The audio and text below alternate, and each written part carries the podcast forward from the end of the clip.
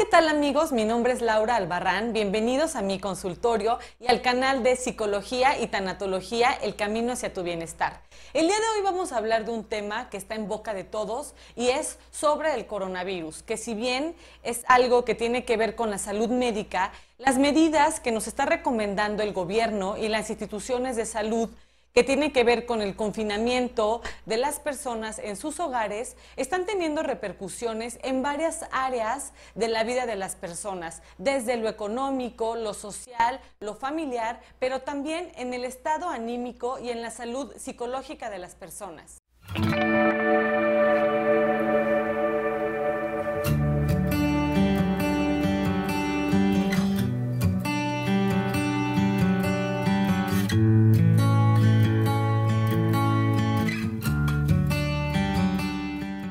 Bueno, como les dije anteriormente, el tema del coronavirus de alguna manera está impactando muchísimo en las emociones de las personas, sobre todo porque es algo nuevo, porque no estamos acostumbrados a eso, no es habitual estar viviendo una situación como la que vivimos actualmente y de alguna manera nos hace sentir muy vulnerables y en riesgo. Y es normal que se generen cientos síntomas en las personas, por ejemplo, miedo, ansiedad, desesperanza, desánimo y desesperación. Por ejemplo, el miedo, que en realidad no es que sea malo, porque tiene una función adaptativa, nos ayuda para tomar este tema en serio y realmente obedecer y seguir las medidas de recomendación que nos han indicado nuestras autoridades. El problema es cuando esto ya nos paraliza, cuando nos lleva al pánico, cuando nos lleva a estas compras desesperadas en los supermercados.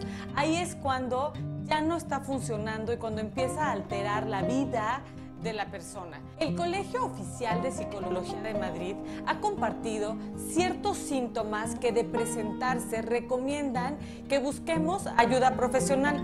En estos momentos muchos profesionales de la salud mental siguen eh, dando consulta de manera regular, claro, tomando en cuenta las medidas de higiene como de no el saludo, de lavarse las manos constantemente, u otros han optado por ofrecer servicios en modalidad online. Entonces, si tú observas que estás presentando alguno de los síntomas que te voy a decir a continuación o que comienzas a sentir alguno, es importante que consideres la opción de buscar ayuda.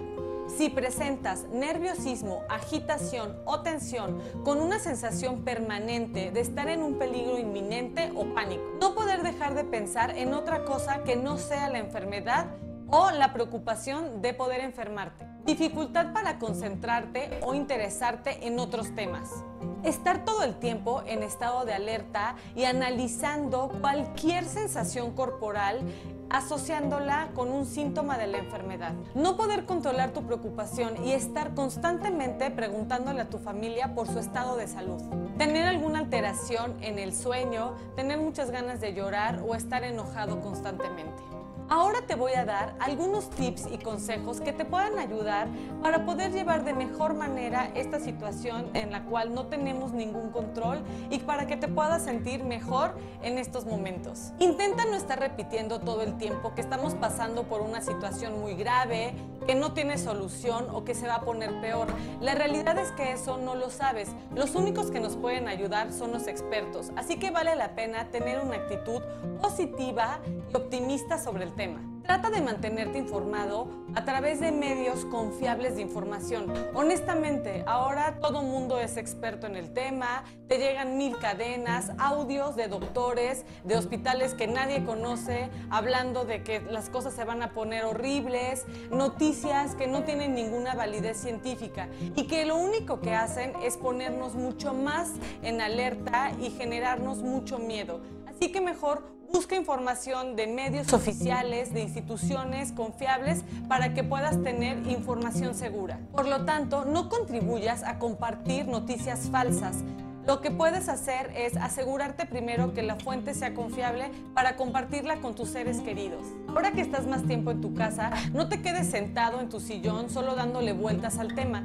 Trata de hacer cosas que tengas pendientes como organizar tu alacena, organizar tu armario, cambiar los muebles del lugar, hacer limpieza profunda. Es decir, mantente ocupado. Aprovecha el tiempo leyendo, escuchando música o viendo películas y series. Te recomiendo mucho, sobre si eres alguien muy estructurado, que trates de organizar las actividades que hagas durante el día, sobre todo por la mañana. Es decir, desde poner un despertador a una hora determinada, la hora de desayuno, cuando vas a hacer home office, que puedas tener mucho más planeado tu día. Te recomiendo mucho meditar, estar en el presente y buscar soluciones en el aquí y en el ahora.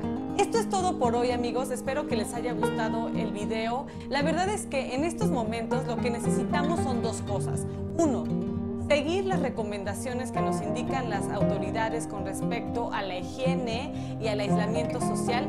Y la otra es tener una actitud positiva, ser optimistas y estar contentos. Recuerda que un estado de ánimo saludable fortalece tu sistema inmunológico. Si te gustó este video, te pido por favor que lo compartas, que le des like, actives la campanita y te suscribas al canal. Nos vemos la próxima semana.